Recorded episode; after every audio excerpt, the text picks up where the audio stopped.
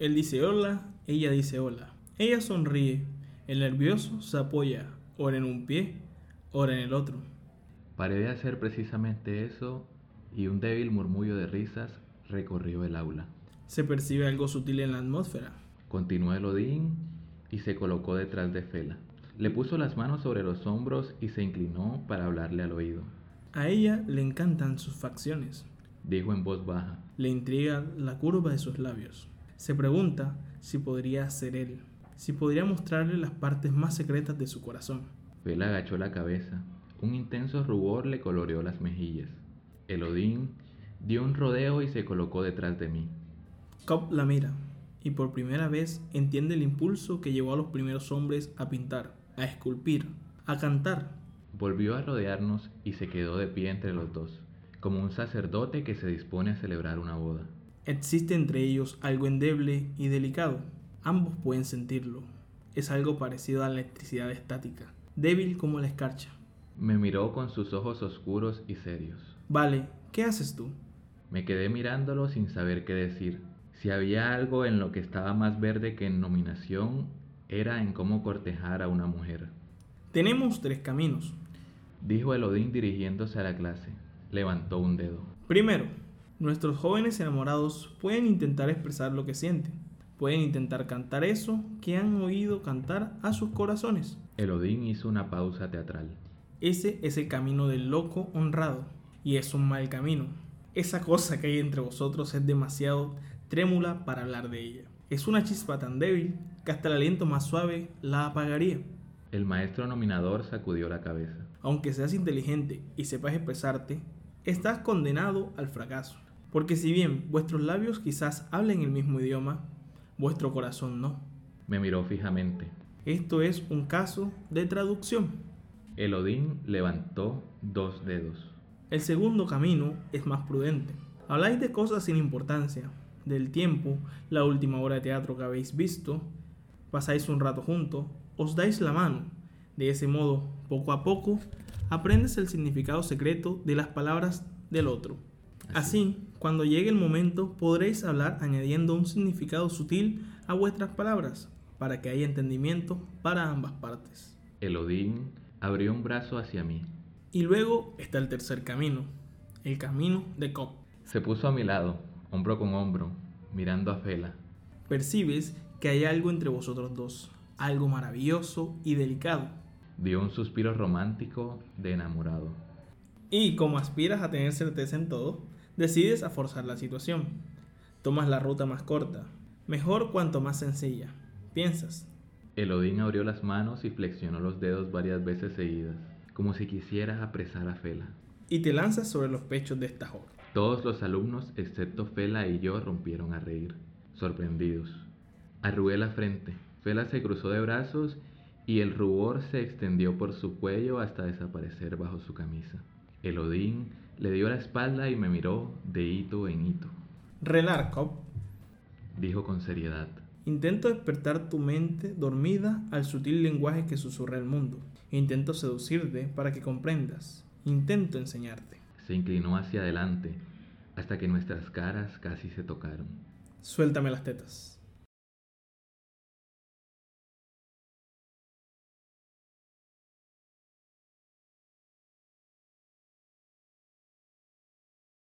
Sé muy bienvenido a un nuevo episodio de este Tu Podcast, nuestro podcast, Perderse para Encontrarse, la guía para hacer cuando no sabes qué hacer.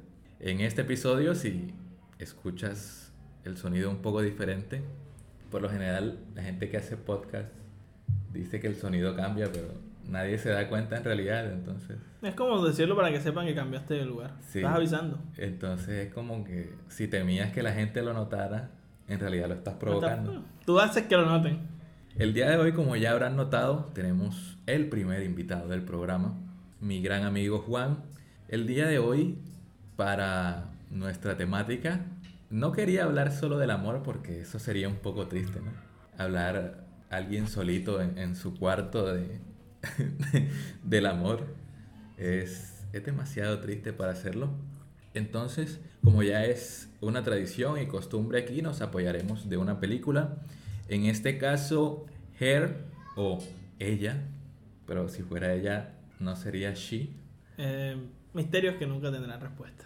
Del director Spike Jones, del año 2013. Yo siento que, que es una película de hace unos años, pero ya prácticamente tiene como ocho años ya. Va para una década. en Va el para sentido- una década de, de haberse estrenado, entonces, tipo, los que nacieron en el 2000 ya tienen 21 años. Imagínate nosotros que nacimos antes de eso. bueno, eh, primero, eh, muchas gracias por la invitación. Es un honor estar aquí en este tu podcast, Nuestro podcast. nuestro podcast.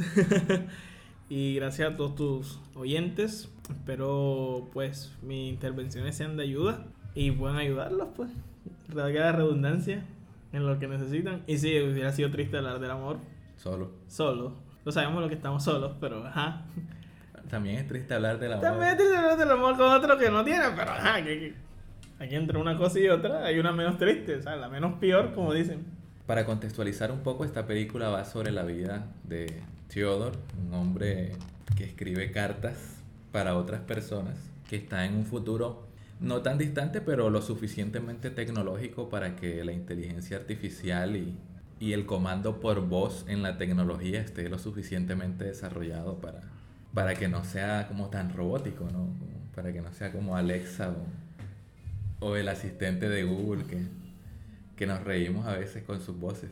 Si tenemos en cuenta que en la modernidad como estamos es, es un poco raro que ya no exista esa, esa aplicación, de pronto no la conocemos, tal vez esté en fase beta o algo, pero sí es diferente cuando ya en tan buena hair sentimos la voz de una persona real.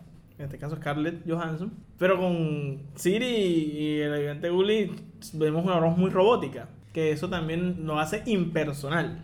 Pero vemos, por lo menos yo he notado en estos últimos meses que mm, supongo que ya en los otros países Desarrollado. esto Se, se habrá visto antes, pero yo he notado que, que ha cambiado un poco la voz del- de algunos asistentes, creo que incluso del, del traductor de Google, ya la voz en español es una voz muy natural. Se ha ido puliendo con el tiempo, claro, toda actualización va mejorando las, la- las, pues, las aplicaciones. Y, pero aún no llegamos a ese, a ese terreno donde podamos confundir a una persona virtual de una persona real. Y en parte me, me da la nostalgia de, de recordar la vieja voz, porque sí hacíamos muchas bromas con ella. Pero al mismo tiempo me asusta un poco cuánta sensación de naturalidad da esta nueva voz más humana. Me pasa mucho con el asistente de lectura de- del explorador de Windows. Creo que ya no se llama Internet Explorer, sino que tiene otro nombre, pero es Internet Explorer 2.0 2.0, claro. Que tiene un asistente de lectura por voz en todos los idiomas e incluso en español tiene Varias. Eh, Para el latino. Exacto. Español. Colombia, español México. argentino, español de España, español de España o, o español ibérico para no ofender a nadie. Pero me, me asusta un poco porque a veces me sorprendo a mí mismo sintiéndome acompañado con, con esos asistentes de voz porque lo utilizo muchas veces, bueno, casi siempre, bueno, siempre, cuando es algo que me da mucha flojera leer, pero tengo que leer. O sea, alguna lectura obligatoria que no me apetece para nada. Entonces es mejor que me la lea una computadora que, que leerla yo solo. Es como los audiolibros. Este, el audiolibro, bueno, a veces tiene la voz del narrador, pero tú ni lo conoces. Y cuando lo sientes leído, exacto, te ahorras esa, como quien dice, ese trabajo de leerlo, pero ibas procesando más y sientes como que alguien te lo está contando porque literalmente está pasando y no te molesta que pase. Y su voz es muy, muy humana. Corres el peligro de, de distraerte y, y no saber por dónde va la lectura, pero es muy útil. Y últimamente, un día, no sé por qué se me vino a la mente ponerlo también con algunas cosas que he escrito y empecé a sentir como si alguien estuviera leyendo mi, ¿Todo mi escrito? trabajo, lo, lo que he escrito. Y fue hasta que volvimos a, a revisar la película que empecé a decir, wow, no puedo juzgar a, a Theodore, el, el protagonista, porque Yo lo hago. en cierto modo también he Ah. sentido como la sensación de satisfacción que siente alguien que escribe cuando otra persona está leyendo sus escritos. Sí, cuando escribimos, pues yo también pues hago algunos escritos. No es lo mismo leerlos que mandárselo a alguien que lo lea y te diga, qué bien, qué, qué bonito se ve, qué tal. Es una satisfacción, porque sientes que todos los sentimientos que pusiste en ese escrito llegan y son reconocidos, porque eso es el fin de todo escritor. Fin de todo escritor a veces no es escribir el bestseller, no, a veces es escribir esa parte de su vida, porque nos basamos en partes de nuestra vida, así a veces no lo digamos o las hacemos súper fantásticas y llega ese mensaje de nuestros, de nuestros sentimientos a los sentimientos del que lo lee y tú te sientes realizado, porque nuestra meta es eso, llevar sentimientos de ti hacia tu lector. Es un acto egoísta, porque estás plasmando tu visión del mundo, así sea en una historia completamente diferente. Y es curioso que, que comencemos con esta reflexión porque básicamente eh, una de las características principales o, o, situaciones por las que pasa el protagonista, ya que es un, su trabajo es escribir cartas personales, estoy haciendo comillas, para otras personas. O sea, básicamente, y no va a pasar en un futuro porque aquí pasa mucho. O sea, aquí. Ya está, ya. Eh, en algunos libros de Gabriel García Márquez está eso de que venden en, en algunas plazas de las ciudades. Estaban las personas con su máquina a escribir. Que, escribían cartas para otras personas o esquelas. Lo hacía mucho en El amor en los tiempos del cólera, la novela de Gabriel García Márquez está plasmado eso. Él antes de estar en la naval era escritor de poesía. Y una vez su tío lo regaña porque le escribió al alcalde, querido y lindo alcalde, como si estuviera escribiendo una carta. Al alcalde le fascinó, pero cierto que me iba a decir, me encanta esta carta. Pero sí es algo como que ya existe, existe de antaño. Y aquí es traído a la tecnología actual. Estamos quitando la parte humana que es uno de los puntos que estamos hablando. Y aquí ya se lo ahorraron, aquí la imperfección humana no está porque no va a depender de, del estado de la persona. Eso se va a hacer sí o sí. Hágame, acá sentirme alcohólico no te lo hago bien. sí, y, y, bueno, ya que lo mencionas, el tema del que vamos a hablar hoy, después de hablar como cinco minutos, el, tema, el tema del que vamos a hablar hoy es cómo afecta la virtualidad a las relaciones de, humanas, principalmente a las relaciones de amor. Sentimentales, claro cómo la tecnología se ha ido volviendo parte cotidiana de todo, hasta de cómo nos relacionamos y hasta de cómo amamos. Sí, cómo nos enamoramos a veces de un ordenador, como hacen Her, pero nosotros en relaciones a distancia nos enamoramos de las palabras que leemos en ese ordenador, en esos mensajes, sin a veces ver a la persona físicamente. Sí, y que tiene diferente eso, o sea, ayer cuando cuando preparaba los puntos que, quería proponerte, pensaba eso, ¿cómo puedo yo juzgar a esta persona si básicamente también la mayoría de mis relaciones dependen muchísimo de, una pantalla? Sí, bien, es un intermediario, pero ¿qué pasaría si no tuviéramos esa pantalla? ¿Qué tanto afectaría las relaciones el no tener tanto acceso a la tecnología? Que volver a los tiempos antiguos, donde decimos no, en esa época no se hacía, pero tengamos en cuenta, usaban cartas. Era otro medio de intermediario. Porque, por ejemplo, vemos las series antiguas. Abro comillas.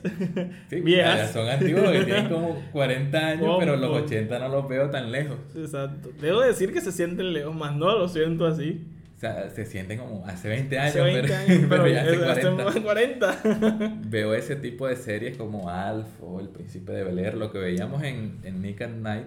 Y ves que cuando los personajes se enamoraban, se encerraban en, en sus cuartos con el teléfono fijo, con el, con el teléfono alámbrico. El que tenía el inalámbrico de esa antena gigante, tenía suerte, el otro no, era con el cordón. La, mayoría era estirando el cordón y, y como que ya algo que parece de, de, la modernidad de la actualidad, pero, pero que se ve de siempre, incluso como tú dijiste, desde las cartas, incluso en Orgullo y Prejuicio, que es una gran película, pero es un mucho mejor libro. Sí, exacto. La relación de los personajes que en persona no se soportan, no, no pueden comunicarse porque siempre hay malos entendidos que hace que su relación empeore y empeore, cambia drásticamente con, con las cartas, con, con lo que sí pueden expresar a través de ese medio. Es una ayuda, es, un conductor, exacto. Siguiendo hablando de orgullos y prejuicios, vemos que Darcy, Mr. Darcy, es un narcisista, pero es muy egocéntrico. Y ella también, eso choca.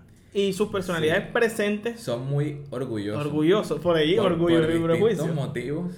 Pero orgullosos. Sí, porque él es como más orgulloso porque esconde una fragilidad. Y ella es más orgullosa porque no es frágil como las mujeres normales. Ajá, es una mujer de carácter fuerte y por eso orgullosa, pero él es un hombre que, bueno, no recuerdo muy bien, pero si no estoy mal, y me disculpan la imprecisión, él pierde a su padre a, temprana edad. Sí, joven, bastante Por eso se vuelve Mr. Darcy tan, tan joven. Y también afecta eso, ese cambio de vida que tuvo de joven a adulto, prácticamente hacerse cargo de una fortuna. Entonces él esconde una fragilidad que está ahí. Él no pasó un luto por su padre. no pues, podía ser frágil. Pero en fin, que, ese no es el tema. ese no es el tema, exacto. Bueno, retomando, eh, vemos que cuando choca personal en persona es porque el medio afecta. Porque muy pocas veces son los que ellos hablan solos, hablan con otras personas cerca y no se quieren dejar ver así. En cartas es más, es más personal porque es él hablándole directamente a ella. Él sabe que esa carta no la va a leer otra persona o confía que no la lea alguien más. Y ahí vemos cómo ellos abren. O no está sintiéndose juzgado en ese preciso momento por, por, la otra persona. Exacto por, como te decía por el medio en que están. Y siente que es libre libre de poder mostrarse. Y ella también al responder también se nota que ella sintió la conexión y también se liberó bastante. E incluso de ellos mismos porque son personas con con una lengua muy afilada, o sea, serían capaces de, Poco... de tirarse un comentario fuerte del uno al otro. Sí, sí, y sin miedo a arrepentirse, se arrepentirán, pero no lo van a demostrar nunca, nunca lo, lo demostrarán. Bueno, al principio de esa nunca lo demostrarían, luego van cambiando, pero no, como dices tú, en cualquier momento se tiran un mal comentario y ahí llego, yo no me voy a disculpar contigo y tú te vas a disculpar conmigo.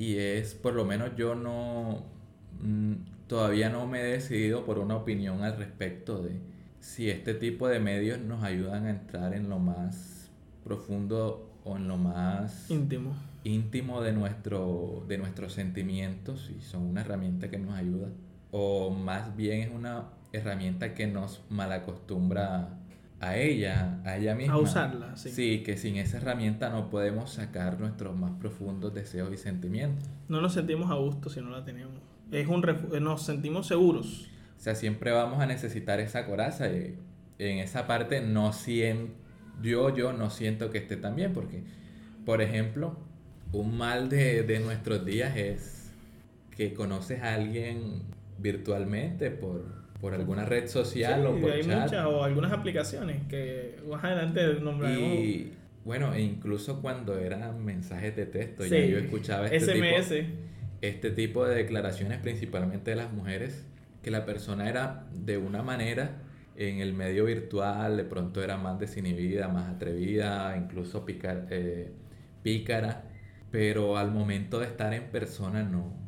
No era igual. Era, otra persona. Era una persona más reservada, no se atrevía a hacer lo que él mismo dijo que haría, ese tipo de cosas. Incluso a mí me ha pasado, no en esa magnitud, pero sí que he dicho cosas por por llamada o por chat que después en, en, persona me da un poco de pena o de vergüenza o me cuesta hacerlo. No siento la confianza para expresarlo igual, pasa. Me pasa eh, viendo lo que hacemos, por ejemplo, me mandó Her, eh, él instala su programa, eh, habla y basado su voz se perfila a él. En redes y en aplicaciones es lo mismo prácticamente. Porque nosotros llegamos a un perfil, en un perfil de cita, gustos, placeres, y luego hacemos match con alguien que los tenga similares. El sistema o el algoritmo nos manda a alguien que vamos, que sabe él que va a responder bien a nosotros. Diferente a tu ir a un bar, a ir a, a, una biblioteca y hablar con una persona de la nada. Es muy difícil tú sacarle el tema a alguien así. Y el algoritmo nos facilita eso, nos rompe ese hielo que tú, te lo diré sincero, yo lo pienso dos veces acercarme a alguien que no conozco y llegar, hola, y presentarme, ¿no? Es diferente a cambio el algoritmo te dice, mira, eh, Julanita le gustan estos libros, tienes este tema, tienes, vaya, dale, rompe el hielo, empieza. Y es saltarte un paso importante, pero que a algunos les va a costar, les cuesta más que a otros. Sí, es un paso incómodo, pero que también hace parte de las relaciones humanas. Un paso necesario, exacto. Hasta de las amistades que, que, comienzan de una forma más, más tibia o más fría y van con un comentario sutil, exacto. E, es, muy rara la, la persona o la amistad que conozcamos con la que hagamos clic. De inmediato, sí. muy, pasa, muy poco común, pero pasa. Y el resto tienen que ser así, tienes que comenzar, escarbar y dándole. No, a cambio aquí, con esta facilidad de aplicaciones es, coge, comienza. Es, es como no querer ahorrarte todo el trámite innecesario y nuevamente recalco estoy haciendo comillas, pero que en mi opinión, en mi opinión de John, Ujú. es necesario. es, es parte muy, es una parte muy importante. Porque es como que, y esto lo he, lo he mencionado en, en episodios anteriores, como que estar tan acostumbrados a la tecnología nos ha hecho, uno, adictos al placer, pero demasiado, y dos, querer negar la incomodidad y, y las cosas negativas de la vida de una manera que lo vemos en cualquier, en cualquier plataforma o en cualquier ámbito. Eh, los coaches motivacionales tan polémicos siempre quieren darte una perspectiva de la vida de que tú puedes hacerlo todo, todo es posible, pero no, hay cosas de la vida que, que no se van a poder, hay personas con las que no vas a poder estar, amores que no se van a dar. Por más que lo quieras, no puedes forzar algo. eh, las relaciones no se, for- no se pueden forzar. Si no es de dos, no existe. No es que, como dije tú, que, que es mi sueño y voy por ella. No, a veces. No vas a estar con esa persona, pero el intento y el caer y el llegar a veces a esos sentimientos feos de rechazo, que a veces te deprime, son importantes para crear carácter.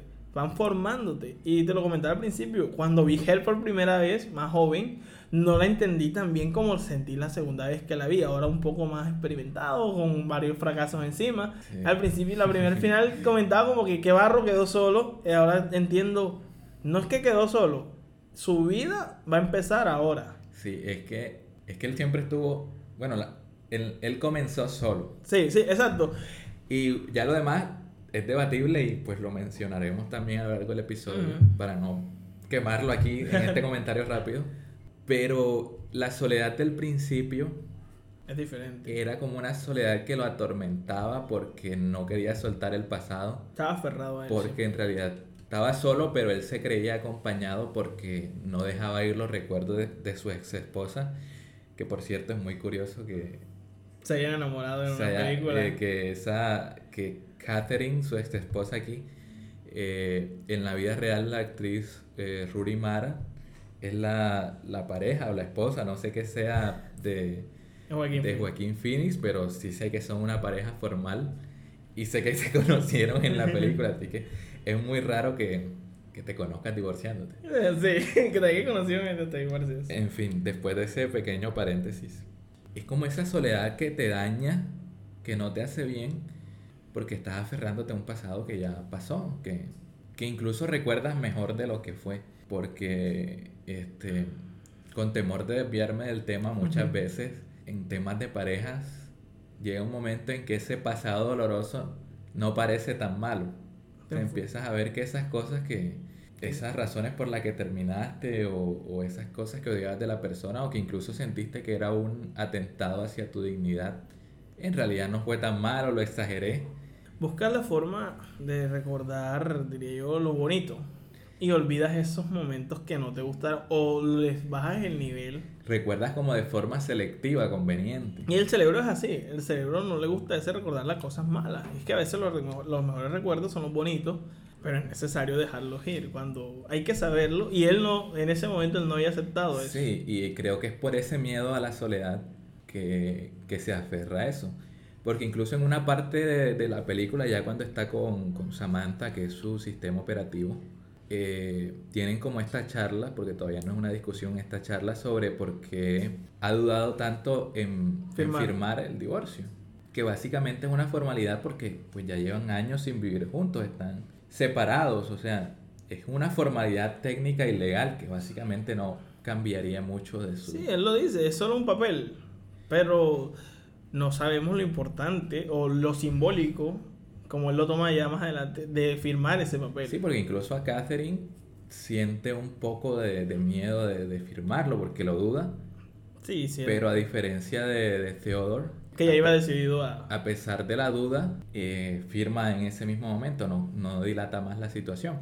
Pero me parece lo más curioso de, de esa conversación que él le dice a Samantha que, que se siente bien estar casado, aunque no está en un matrimonio ni nada de eso. Y muchas veces nos acostumbramos a, esa falsa sensación de... El título, que te- el título de matrimonio, caso, pareja, esposo, da, claro, y pasan algunas relaciones que se sienten, a veces les ayuda porque tienen baches, no como ellos que se divorciaron, y los mantiene unidos ese lazo y luego se pueden re- reconstruir. En este caso no pasó, pero seguía dándole ese sentimiento cuando escuchaba casado, es mi esposa, de decirlo, le daba un alivio eh, que era un placebo, porque no le estaba ayudando, era un placebo que le hacía olvidar por momentos, pero el dolor seguía ahí, o sea, no, no le hacía nada, pero él sentía que sí. Y ahora me hace pensar en cuánto dependen las relaciones del autoengaño.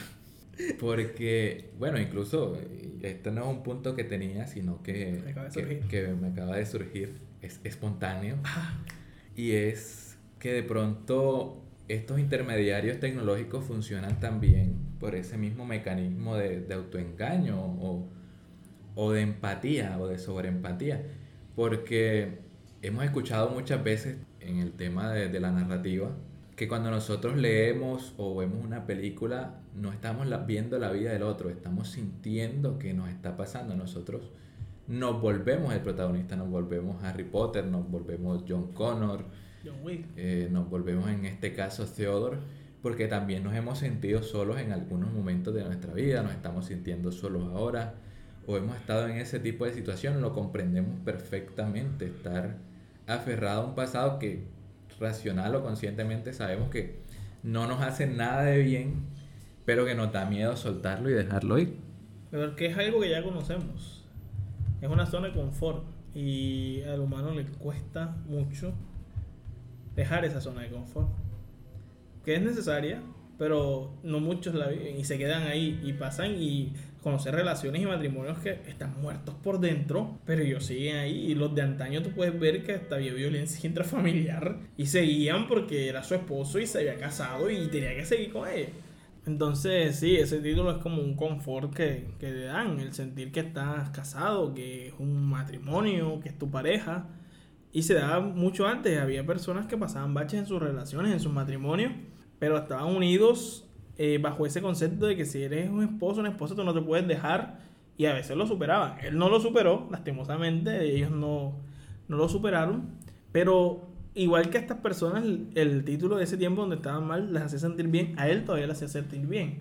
Porque él, como ellos, no lo había dejado ir. Ellos lo habían recuperado y él no. Y vemos que pasaba incluso en matrimonios que tenían violencia intrafamiliar de antaño, que el marido le pegaba a la esposa y la esposa no lo dejaba. O sea, O si lo dejaba, regresaba porque se sentía culpable por haberlo y, dejado. Exacto. Y la sociedad en sí te decía, los estás haciendo mal, tú no puedes hacer eso. Y faltaba ese amor propio, podemos decirlo en, algunos, en algunas instancias actuales, porque anteriormente no podríamos poner el mismo contexto, y regresaban. ¿Qué pasaba? Él de pronto se aferraba a esa idea por lo mismo, porque él de pronto él pensó, en algún momento puede regresar, pero él se dio cuenta que no iba a pasar. Pero como decía, el efecto placebo del decir, eh, estoy casado, es la esposa, lo hacía sentir mejor, lo hacía El- sentir útil, lo hacía sentir vivo, pero Y el no querer, bueno, no, no no querer estar solo, sino no reconocerlo formalmente que está solo.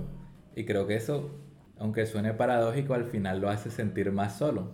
sí, es un arma de doble filo. Él cree que le está ayudando, pero sinceramente no lo estaba ayudando, lo estaba reteniendo. Vemos que, y se lo dice su amiga muchas veces cuando le escribe, eh, quiero, eh, volvamos a salir, eh, eh, júntate con nosotros, pero...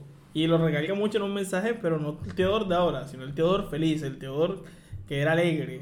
Como ella siempre lo conoció, porque ellos se conocían desde niños, ella sabía cómo era pero luego de Teodor pasar por ese mal momento con su ruptura, él se encerró solo, él, él se hizo introvertido. No es que fuera el tipo más social del mundo. Bueno, no introvertido, sino que entró en una frase de, de aislamiento. De aislamiento, sí. Introvertido es el tipo de que, pues, Sí, personalidad. exacto. Es- exacto, él es un poco introvertido, pero cuando lo llegas a conocer te queda bien. Se aísla. Se aisló Se aisló. más de lo que ya de por sí lo hacía, porque se nota que ya lo hacía, pero con sus amigos. Se aisló de su mejor amiga prácticamente. Y ella lo reconocía, sentía, yo no te siento igual, o sea, ¿qué pasa? Y sí se notaban que eran buenos amigos por el chiste del, del elevador donde... Los chistes del elevador notaban De- de- que no se tenían secretos, o sea... con temas de pornografía no. y videojuegos. Y Lo peor es que ella sabía como que sí lo sé y se reía. Sabes que es una conversación que vas a tener con cualquier persona, ¿no? Y notamos que cuando él comienza con Samantha, cuando ya se empieza a sin darse cuenta, porque él no lo nota al principio, él se va sorprendiendo con el tiempo que sirve. Él se vuelve y lo nota en una escena que es igual, la del elevador, pero con ella sola. Ya él es más alegre. Le hace una broma de intentar tumbarla, leerle el correo y ella está como que me gusta verte que estás feliz. Y es donde viene la primera incursión y con quién está saliendo. Y él le dice, Samantha, pero es un sistema operativo. Y ella no reacciona mal, es como que, Sí. qué bien que estés bien. Y es precisamente lo que te iba a decir cuando mencionabas lo de las parejas de antaño que, que como que aguantaban más la, El golpe de la vida. sí, la violencia intrafamiliar y, y todo eso. O que pues no se divorciaban aunque no, no tuviera salvación la, La la relación. relación, que ahora en la actualidad como que se invirtió la problemática y a veces las relaciones tienen salvación y se dejan. Pero eh, a lo que iba es que como la aceptación social también influye en eso, que como los miraban si se divorciaban, eran pecadores y pues en ese tiempo ser un pecador Uf, era lo peor. era lo peor. y- No es que sea bueno, pero eh, socialmente era muy, muy mal aceptado. O sea, no se aceptaba estos. Sí, o sea, el- la opinión pública era muy desfavorable en, en ese tipo de, de- de circunstancias de divorcio y mucho más con la mujer. Sí, aquí vemos el lado mal que pasa Teodoro, pero sí, normalmente es la mujer la que pasa la peor parte. Y pues también vemos como aquí el- la aceptación social ayuda a las relaciones o, o sirve como de un ambiente que las favorece o, la de- o las desfavorece. Porque o sea, tienes que estar viendo la película en modo análisis porque es muy natural como meten que todo el mundo acepta sin, Sin, sin problemas, que eres amigo de un sistema operativo o que estás saliendo con, con un sistema operativo. O sea, el- el- la escena donde lo invitan como a la cita doble. Yo dije, Van a poner un perro, le van a mirar feo. sí, o sea, literal lo invita un tipo como que lo admira. O sea, es un compañero de trabajo, pero desde el principio eh, remarcan que lo admira. Sí, nota que le gusta cómo escribe, lo que escribe y tiene Eh, el tiempo de ir a decirle, hey, qué gran carta. Es su fan, o sea, es raro que alguien en el trabajo sea tu fan. Sí, es extraño. Pero pasa, sí, Pasa- sí, pasa en las sí, películas. Pasa en las películas. pero no pasa en la vida. Pasa en TNT. Y yo dije, wow, ahí estaban poniendo esta admiración para mostrar o para que el rechazo que le va a dar tenga más impacto, pero no, o sea, fue como que... y- Fue, ¿cómo decirlo? Y no quiero sonar grosero, fue un poco decepcionante en un tema de dramatización. Pero me encantó que él lo aceptó porque... eh, y es más, y me gusta porque él se lo dice con su pareja física, él la Sí. tiene ahí. Ni y le comenta... fue como él solo para quedar bien. Exacto, si no, sí lo quería, o sea, sí, sí, y le decía, y creo que influyó mucho que él habló antes con Samantha, sin saber que era un sistema, y le cayó súper bien porque le dice, mira, Samantha es súper, eh, súper graciosa, ella es mi novia, ella no es graciosa porque es abogada, pero si quieres podemos salir los cuatro, y él dice como que, mierda, este es un sistema operativo, y él ni duda, él es como que, ajá, y vamos a ir a Fiji, o, o sea, él no le importa. Sí, se juzga más el propio Theodore que ellos. Exacto, y es algo raro porque a diferencia de- del resto, y pasa muy, lo aceptas más rápido que tú mismo. Theodore en ese momento no sentía que estaba saliendo porque el que le pone la etiqueta de novio es el amigo. Hablé con tu novia Samantha y él nunca había hablado hasta ese momento con Samantha de que eran una pareja. Sí, porque incluso después de que tuvieron su, Su pelea. su relación sexual, Oh, sí, muy raro esa parte. Sigue siendo un poco grinch. sí, todavía no sé qué pensar al respecto. Sí, y no me gustó el efecto de que apagan la pantalla en el momento. Pero, me perturbó más la señora del gato. Ha de verse así de fuera cuando estás teniendo alguna Ah. conversación caliente por chat o, Ah, exacto. o, o sexting, que tú estás metido ahí en, en la situación. Siento que nos interiorizan pero si hubiera una persona viéndote sería muy raro. Muy extraño. O sea, muy raro para la persona. ¿Cómo pasó cuando, bueno, en mi caso cuando la vi fue un poco chocante, fue como que... Y la pantalla se va negro. Y luego recuerdo, la mandé ese enero porque él cierra los ojos, es un simbolismo de que estamos viendo lo que, o sea, él cerró los Nos estamos ojos metiendo en lo más y íntimo. estamos viendo esa parte que nadie más va a ver. Y pasa también que hay personas, y me pasó experiencia de mi vida, me gustaba una persona que vivía en otro país y yo hablaba hasta las 3 de la mañana con esa persona y yo tenía que madrugar al día siguiente y a mí no me importaba, o sea, no, no me incomodaba. Pero alguien te, le decías a alguien decía, sea, como que, hey viejo, o sea, mira bien lo que está pasando. O sea, externamente no es algo que se vino de, pero cuando tú lo vives, es una parte que como que no te parece mal, ¿no? no Sí, te- es, es como el pan de cada día de las parejas de larga distancia. O sea, sobrevives en, en, e- con eso también. O sea, yo también le pregunto a algunas personas, alguna, una amiga mía muy cercana que han mantenido por años una relación a larga distancia, que si no le hace falta ese tipo de, de, de experiencia, de intimidad física. Porque eso también podemos decir que es intimidad, pero No, es a fue- otro, fue- en otro plano. Fue sensorial, fue, no, sensorial no, o sea, Si fue sensorial sí, porque, las sensaciones sintió, estuvieron, pero no hubo físico. Pero no fue físico. O sea, es muy raro cuando lo dices ahora Sí, sin o sea, verlo. es difícil de explicar. Y incluso la película lo nota, porque en una parte ella usa un intermediario.